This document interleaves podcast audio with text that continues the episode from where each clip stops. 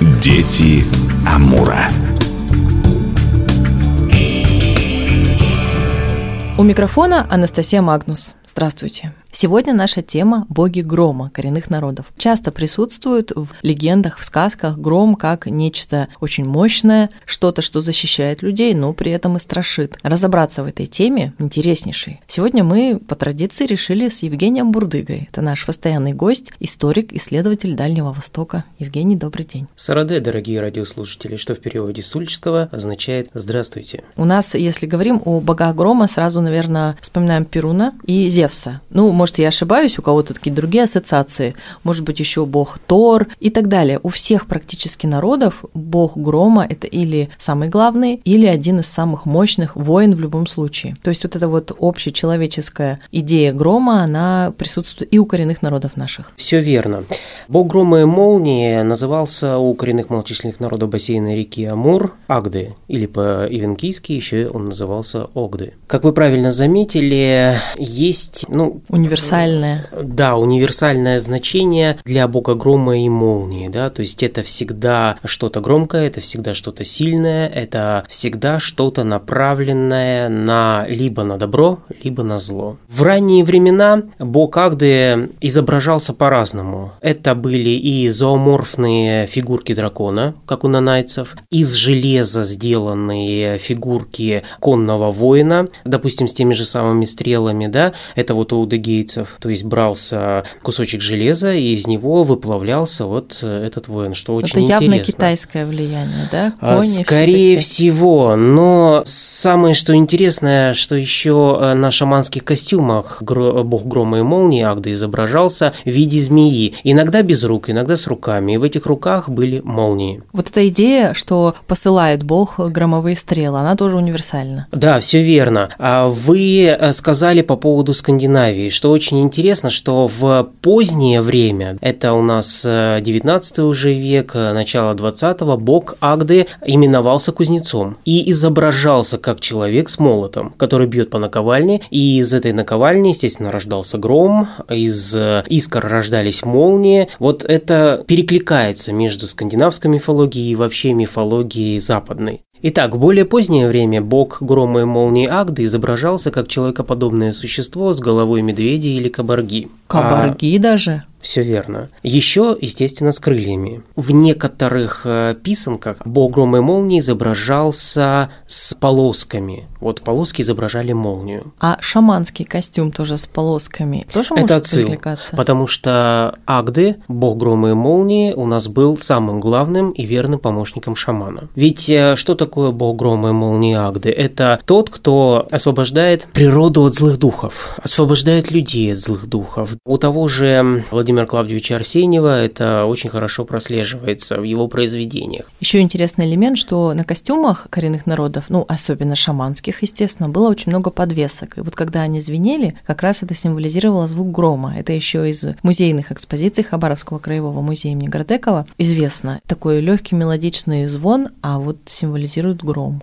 Ну, дело все в том, что они не могли звучать как-то иначе, да, то есть э, мелодично они Хотелось должны бы. были звучать для того, чтобы э, шаман ходил в транс. Если это бы звучало намного громче, то навряд ли бы была бы связь с духами. По поводу изображения в позднее время Агды, да, еще э, он изображался в виде птицы с гремящим клювом. Гремящий клюв – это гром. Глаза, сверкающие глаза – это молнии. Но в большинстве своем он либо изображался как человекоподобное существо с головой медведя и с крыльями, или как птица с ногами человека. Интересно, ну жутко, конечно, зрелище представлял этот Особенно вот в последнее время, в конце 19-го, в начале 20 века, нанайцы, удыгейцы, ульчи и нивхи, вены и венки очень любили изображать его именно в образе совы с человеческими ногами, на которые одеты большие тяжелые сапоги. Да, такой раз увидишь, уже не забудешь. С самого начала разговора я должна была задать этот вопрос,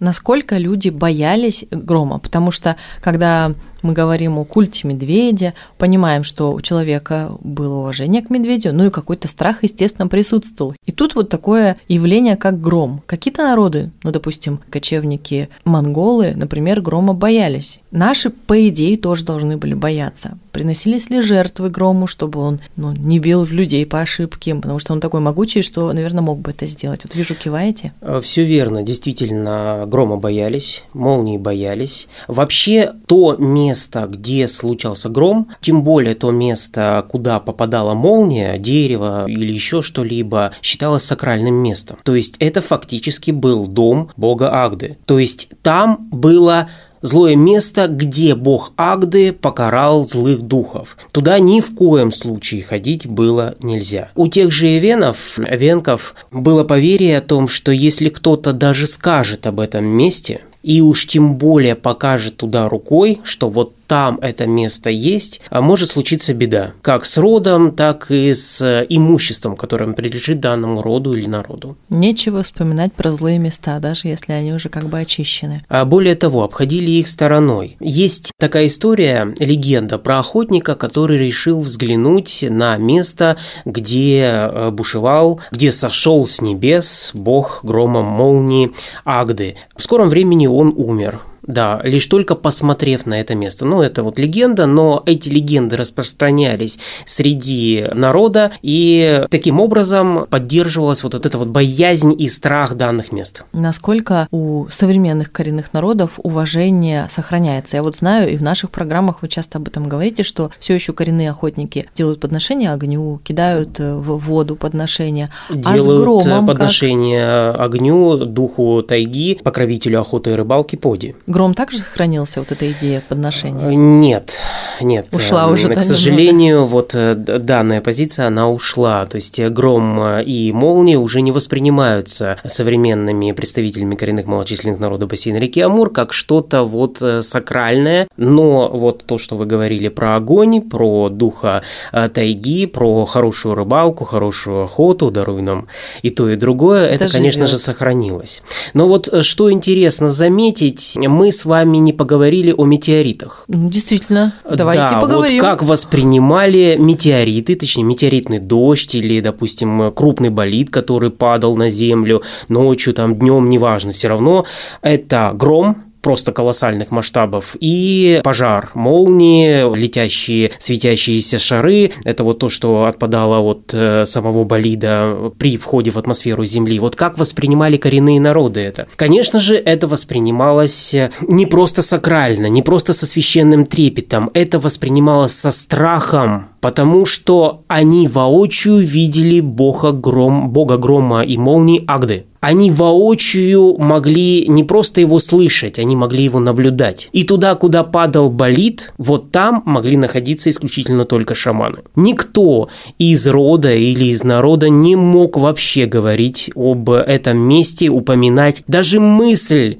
которая появлялась об этом месте, могла навредить человеку и его семье. Интересно. То есть метеорит – это было воплощением бога Агды. Никогда не слышала об этом. И вообще я как-то не задумывалась, что действительно что-то падало и как на это реагировали. А на падающие звезды, которые как бы без звука это делают, но тоже что-то такое удаленно, наверное, напоминающее молнию. Нет, это молнию не напоминало. Поэтому нормально. Э, Все было бесшумно. То есть э, это свой другой мир, который здесь и к нам никакого отношения не имел. Я имею в виду к охотникам, к рыбакам и тому подобное. Другая программа. Да, конечно. Ну, давайте еще напомним, что посмотреть на предметы, которые в понимании коренных народов символизировали гром, можно в наших музеях в Хабаровском крае, в Охотске, в Комсомольске, в всех музеях краеведческих и в нашем музее имени Градекова в Хабаровске. Там, кроме, собственно, подвесок, которые очень разные и интересные, есть еще шаманские пояса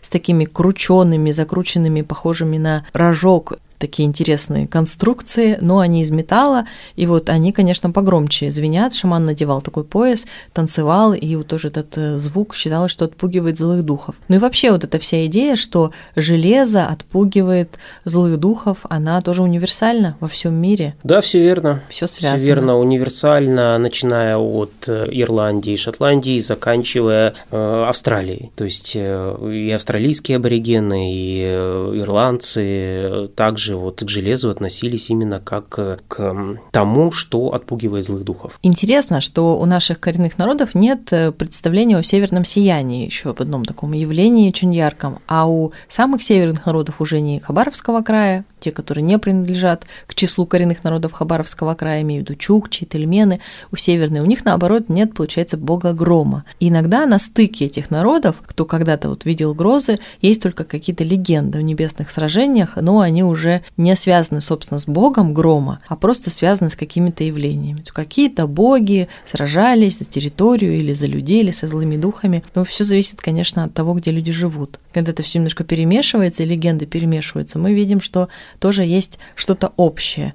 Но вот у наших народов бог грома был положительным героем, но мог наказать, если человек не туда пришел, не туда посмотрел. И не только. Не следовал закону. Вы знаете, э, сильные шаманы иногда призывали бога грома и молнии Агды как э, своего слугу. Это, наверное, не просто не как нравилось помощника, богу, а как да? своего слугу, для того, чтобы делать злые дела. И они были 90% наказаны. случаев да, Агды – это помощник и добрый дух. Но в 10% случаев он мог навредить, э, допустим, другому шаману или э, другому народу, который не нравился вот тому, кто призывал бога Агды. Да, это странно. А бог вроде бы должен быть гораздо более сильным, чем шаман, но все равно мог шаман его поймать. Все верно. вот интересно. именно как раз-таки уточнение «поймать». Неоднозначный бог грома был сегодня героем нашей программы, а о нем рассказывал Евгений Бурдыга, наш постоянный гость, историк, исследователь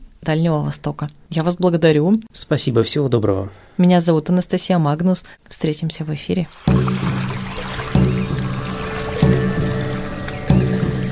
Дети Амура.